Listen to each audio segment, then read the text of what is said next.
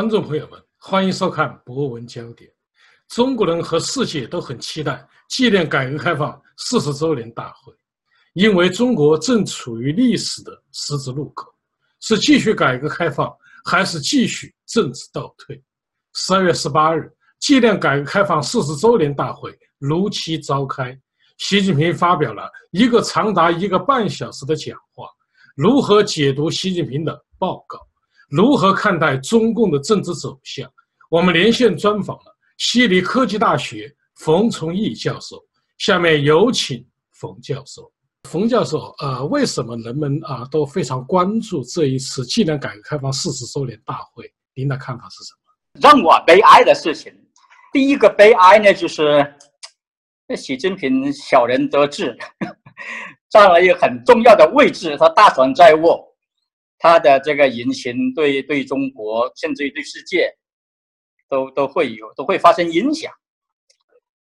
啊，第二个悲哀呢，就是习近平，他一掌权这六年来，胡作非为，为非作歹啊，在我眼中，他已经变成了一个一个与整个人类普世价值为敌的一个妖怪。可是这个。那么多麻木的人对他还啊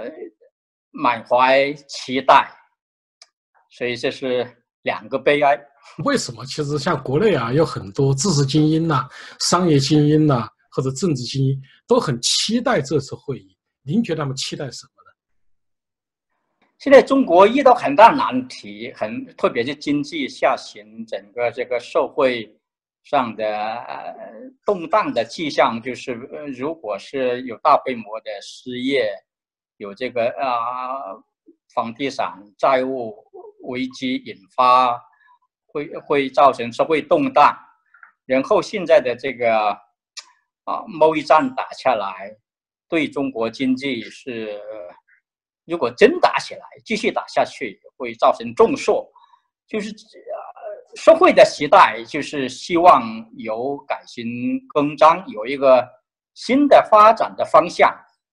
但是我讲是很悲哀的事情呢。这这时候，如果是你我在位，OK，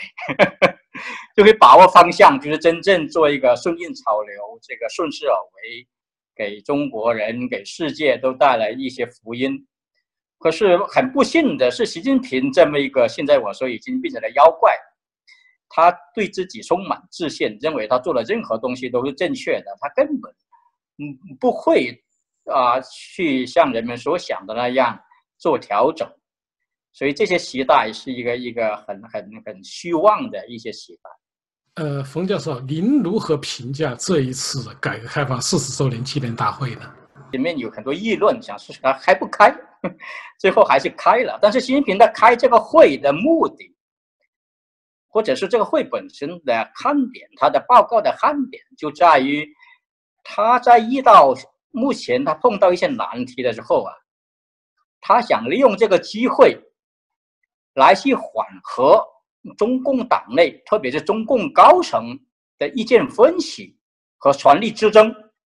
巩固他的权位，巩固风雨飘摇中的中国政权。所以，他这个这个报告的主调。大家做很多解读，党内做很多，国外国内做很多宣传，但是它的主调其实是给这个邓派、给江派、给胡派都说一些甜言蜜语，就是啊表彰表表彰他们的一些功劳，目的呢就是缓和各个门派对他的冲击、对他的不满，然后呢就是。啊，用这种方式来去巩固他的权位，这个巩固中共的政权，就是他中共党内外面人很多都在强调他里头的派系斗争如何如何，但是这个党这么多年来，特别是苏东坡之后，他能够继续掌权，他里头其实是有一个原则，就是他们是一个一个呃风雨同舟，就同同在一条破船上。一直掌握一个度，就是斗我不破，就是斗得很残忍、很激烈。但是如果他们看到这个船要沉船了，他们这个这个党已经失去了那种魄力，就是破釜沉舟，就是为了中华民族或者为了为了这个中国人民的利益，他可以做出一些一些呃改弦更张的一些一些重大改革。这个党已经窝囊沉沦到这个程度，所以到这时候呢，呃，习近平做做这些动作，从这方面讲，他可能达到这个目的，就是我我包括他前面开的政治局会议。呃，宣布这个啊反腐已经胜利了，我现在不斗了，所以他这个是这是他的真正的啊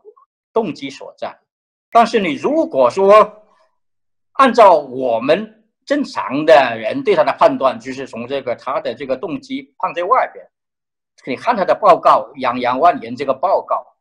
可以可以用用六个字来讲，一个是无聊、无知、无耻。就是三无，无聊的就你看他整个报告，就是那个那个那个全篇都是这个陈词滥调，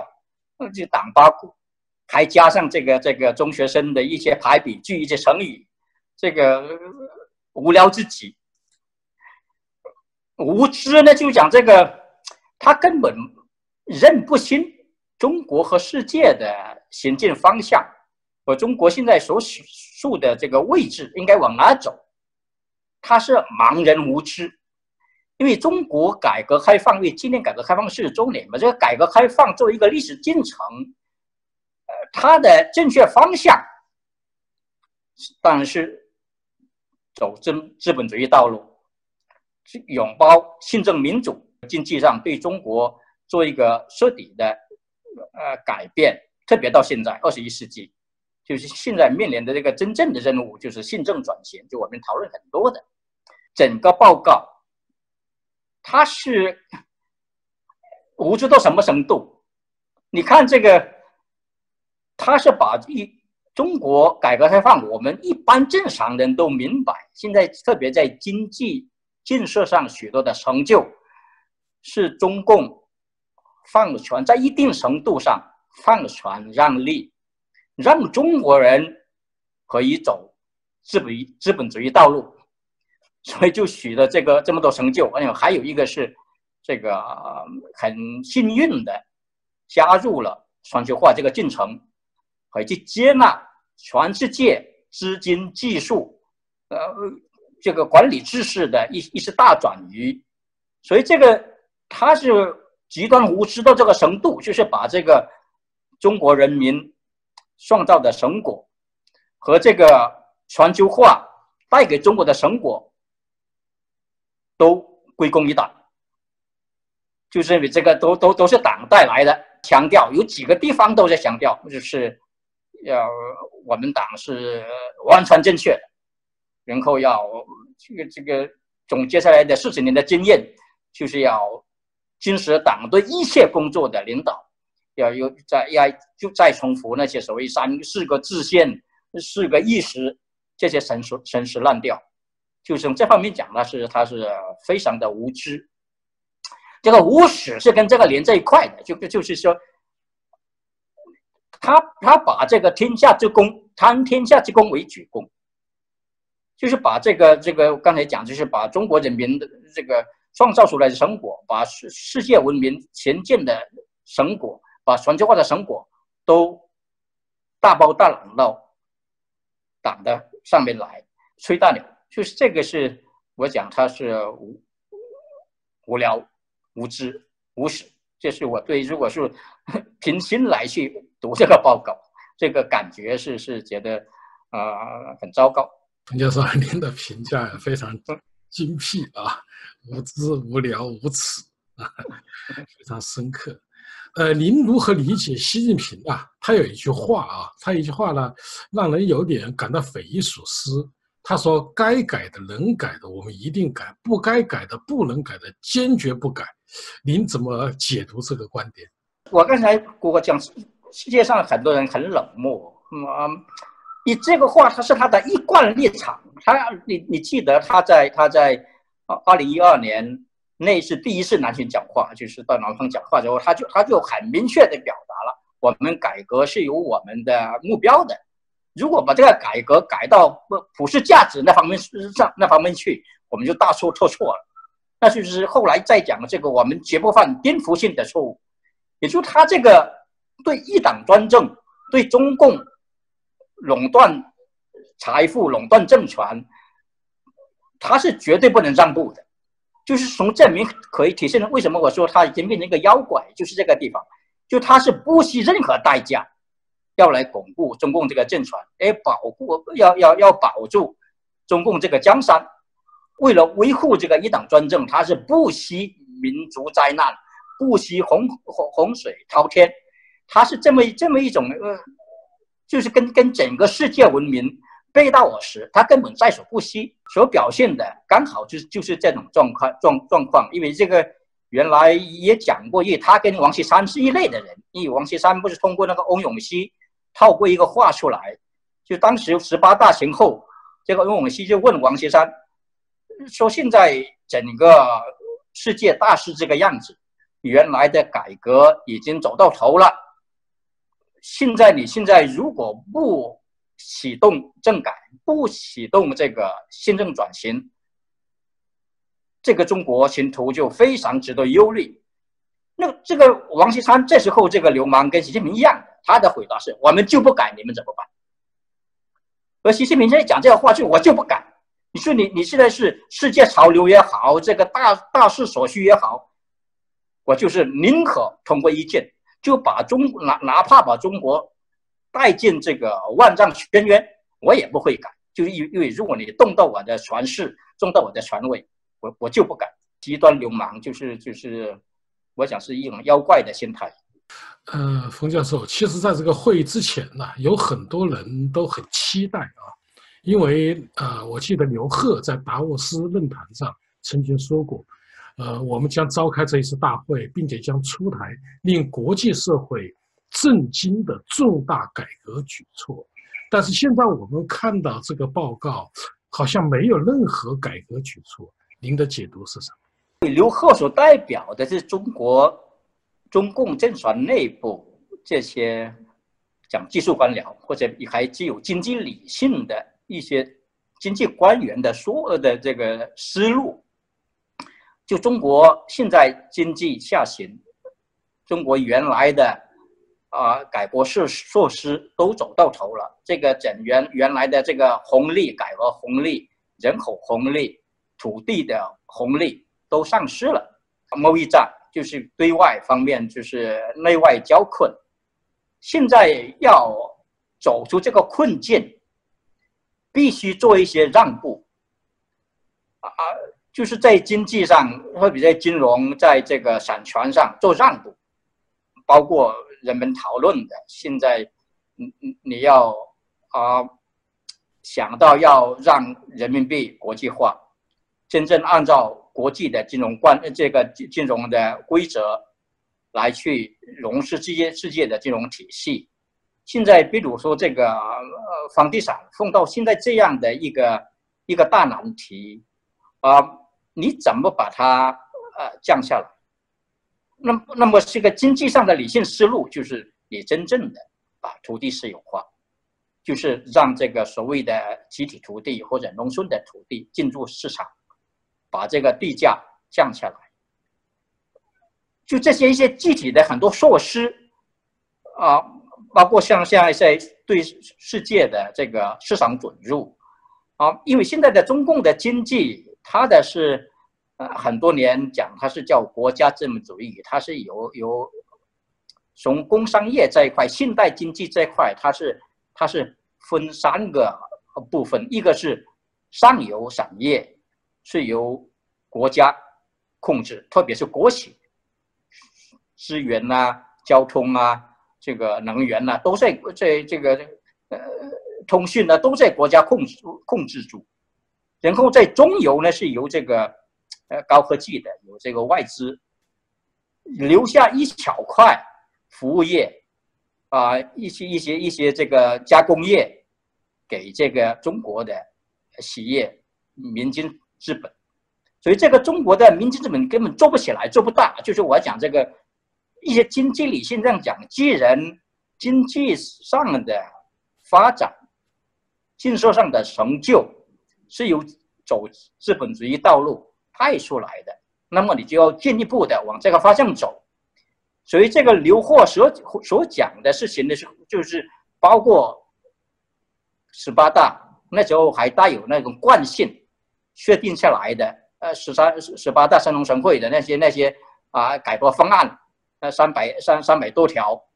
就是他现在是想落实当时从经济理性上那些具体的措施，会让中国的经济继续往前走。当然，从建统治集团上讲啊，它本身从邓小平的这个白猫黑猫理论，它是有一定余地的。就是我，你只要来钱，你挣钱，因为中共包括这个这个习近平到到处大傻逼，这个党国没钱了，你现在要要要包括混改各种方案都要提出来，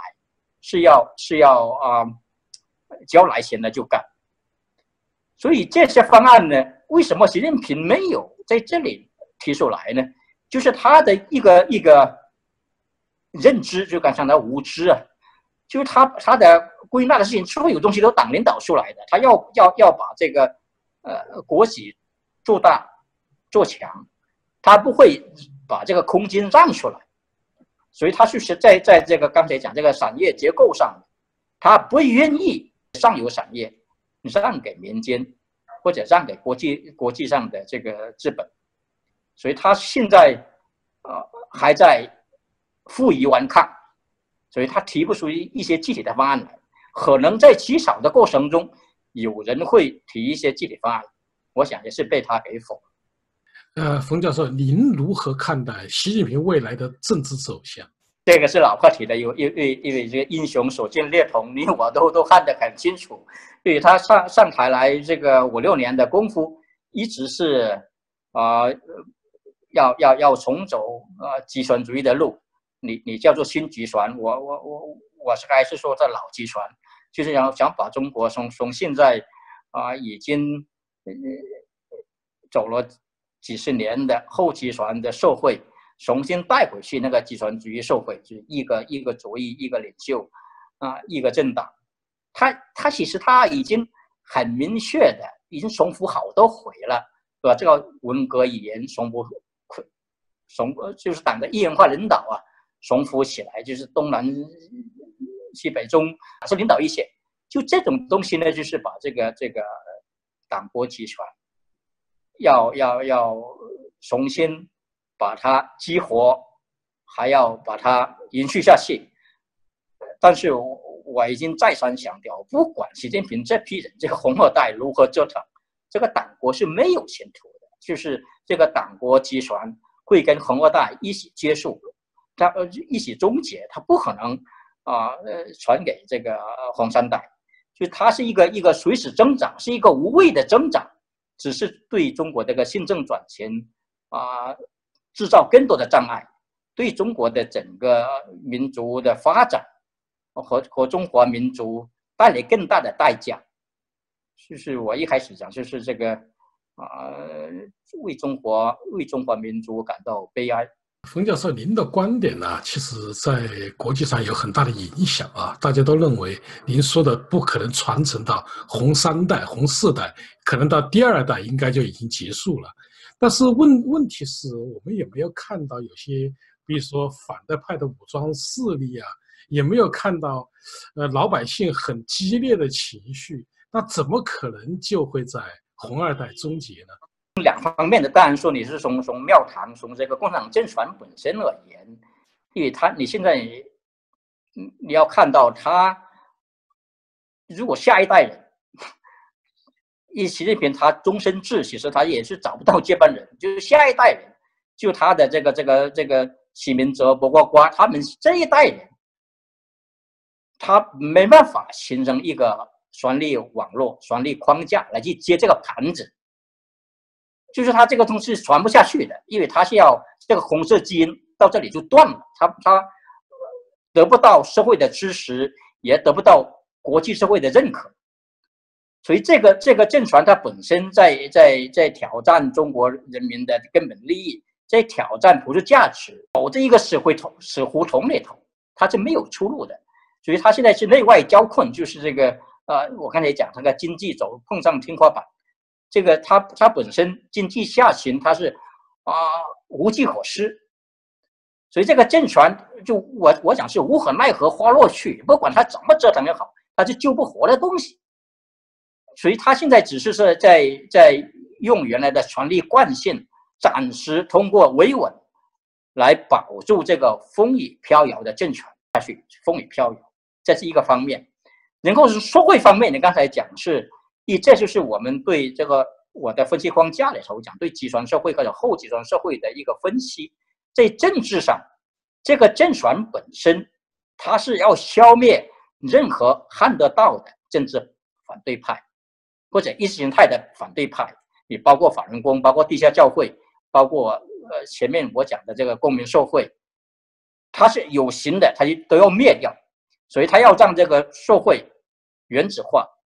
哪怕是党内的派系，他要让你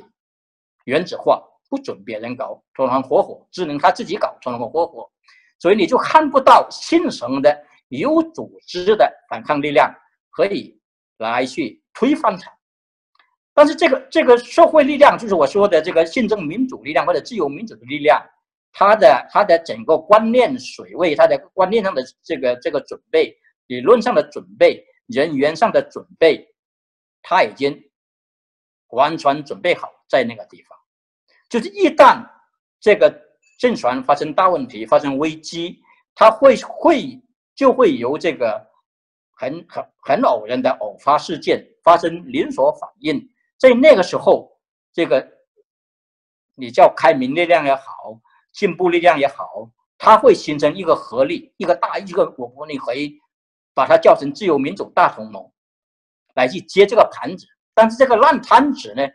会会会比较棘手。很多事情呢，就是如果说我我们新千年一直在期待的，就是说朝野上下互相互动，温家宝或者胡锦涛当年他不折腾啊，有有慢慢的向社会和解，就是释放一些善意。少也互动来改革，它就会代价会小得多，也会平稳得多。那么现在这种状况呢，就是属于危机引发型的变革，就是它这个政权它无可奈何花落去嘛，它总是要崩解，总是要崩溃的。崩溃的时候呢，它是个那时候他就要有一个社会的各种力量的博弈，包括刚才讲的民间的啊。自由民主力量、健康力量，还有党内的这些人，就是现在已经潜伏下来的开明力量，他们会会以呃圆桌会议的方式，或者是社会对话的方式，形成新的共识，来来完成中国这个新政转型。因为这个现在很多人我觉得很悲观，就是对，因为我是写历史的，这个历史，因为你要知道，我用永永远。提醒我的朋友们，就是你要知道，在一九八九到一九八一年，第在一九九一年，共产主义阵营崩溃这个过程中，没有人意识到，你也没有看到像苏联非常现成的替代力量。但是，这个八幺九政变失败，这个新的力量就围围绕在叶利钦的周围，还有很多社会的呃。一本来没有的公民社会也迅速的聚集起来，来实现这个转型。而且在转型过程中，从现在的社会的我讲的这个国家功能啊，现在的这个整个国家政权体系，这个党国它是以党代政，结果这个党崩溃了，就像苏联共产党过把首富把它解散了，就把它一下子拿掉。国恢复国家的正常功能，就是整个通讯啊、交通啊，该干嘛还干嘛，整个社会的基本国家的基本功能、基本机制不会瘫痪，就是社会的这个这个呃公众的理性和这个啊政府的一个基本的框架，它不会瓦解。所以这个这个转型，呃，好多人是，我想是有意无意的。去忽略了苏东坡是苏联东欧转型中的那个过程，你当时输了，南斯拉夫是因为种族民族问题引发内战，其他所有国家都没有内战，平稳的很。如果用用用用香港的话说，是这个这个 呃马照跑，这个这个呃开赌，什么东西都会正常运行。所以这个是呃，我一直是对对这种判断是呃很乐观的。因为唯一的事情是，掌握去接受目前的这个一党专政这么一种党国方呃集权的框架。呃，冯教授，您提出来一个非常重要的问题啊，也就是说，我们如何去结束这一个目前这种一党专政？呃，现在也有一种观点呢，他们认为呢，其实我们应该支持习近平。为什么？因为习近平呢，他倒行逆施，他会把中共啊这条船把它打翻。所以，我们啊，政治转型啊就会快一点。如果我们现在支持党内改革派，你比如说李克强或者刘贺或者哪一些人，他呢又会把共产党这个历史统治的历史呢延续。您怎么看待这个观点？对习近平这这这几年呢，啊，定立一尊，把所有权力都抓到他手上，就是一个。违背人们的期待，从十八大以来的这么期待，倒行逆施到这个程度，任何一个人，任何一个人要来接这个盘子，如果从党内出来，他也必须改弦更张，他不可能再回去搞那个九龙治水，呃，形成一个新的这这这个恐怖平衡。来巩固他的统治，他必须开放政权，必须向社会开放政权，要不他一天都坐不住，就是那个那个那个交易一天都坐不住的。所以习近平的结束，我也讲红二代的结束，同时也是党国政权的终结。所以这个是是呃，现在这种局面走到这个地步了，是。没有别的选择，中国人没有别的选择，呃，哪怕说一些必要的代价，你也只能承受。就是不管未来的政治领袖是从民民间博弈出来，还是从共中共政权内部分化出来，他都必须做出新的制度安排，也就是必须有新政的安排。必须建立这个呃法治，必须开票箱。就是现在我们共共产党这几十年，你看赵子阳写那个改革历程的回顾，也是他们本来都想绕，就想用各种各样的政绩合法性，用各种各样的民族主义，想绕过民主合法性。就是个政权在正常社会底下，你必须得到公民的授权。你这个政政府才是合法的，这是现代社会的一个基本规则。在共产党他一直讲绕，我就用别的方方法，我我我我把把这老百把老百姓都变成猪，把这个人权变成猪权，就是我我你给你吃饱喝足，你就不要去要人权，不要要民主。他用这种交易一直绕了几十年，但是最后他是绕不过的，就是这个政权的这个合法性这个危机，他必须走出这一步。他才能够立得下来，而到现在，习近平已经把这个中国原来的那种理性的力量给打消掉，然后用用一个啊复辟个人独裁的路挽救这个党。那这个路到他失败，不不管你哪种方式失败，就证明这个路是死路。所以这个路呢，就是死掉了。就是他，他的整个政治精英，这个政治精英，不管是庙堂的还是民间的、江湖的，都把这个路看清看明白了。你不可能用这种方式再走下去，所以你必须是必须开放政权，必须开票箱，实实实之外没有没有别的路好走。所以我一点都不担心。如果是说啊。由中共里头的另外一个人出来，他会重新恢复恢复到那种寡头政治里头去，回不去了。这个路走到这个这个这个时候已经回不去了。所以他他是呃，如果他呃有一点点政治智慧的话，那么他就是啊比较开明的，顺顺从民意去开票箱，就是云做这个大社会大和解的这个这个路子。因为你要是搞个人专制也好，搞寡头政治也好，他的政治逻辑那就是要继续的残忍的镇压，你要用武力、用暴力去镇压政治对手。一个是要给别人带来生命财产的代价，那么他们自自身也会在这种这种这种混战、这种这种啊。绞肉机里面把他们绞死掉，就是没有没有行图的路，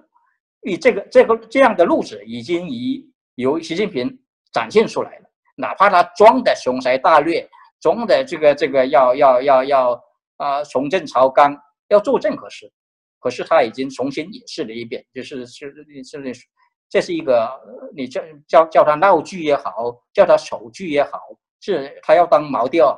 就是把这个。整个史路已经展现给世人，所以这个未来的这个转型，它它它必须是一个一个新的制度安排，而这种制度安排，当然就是宪政民主的安排。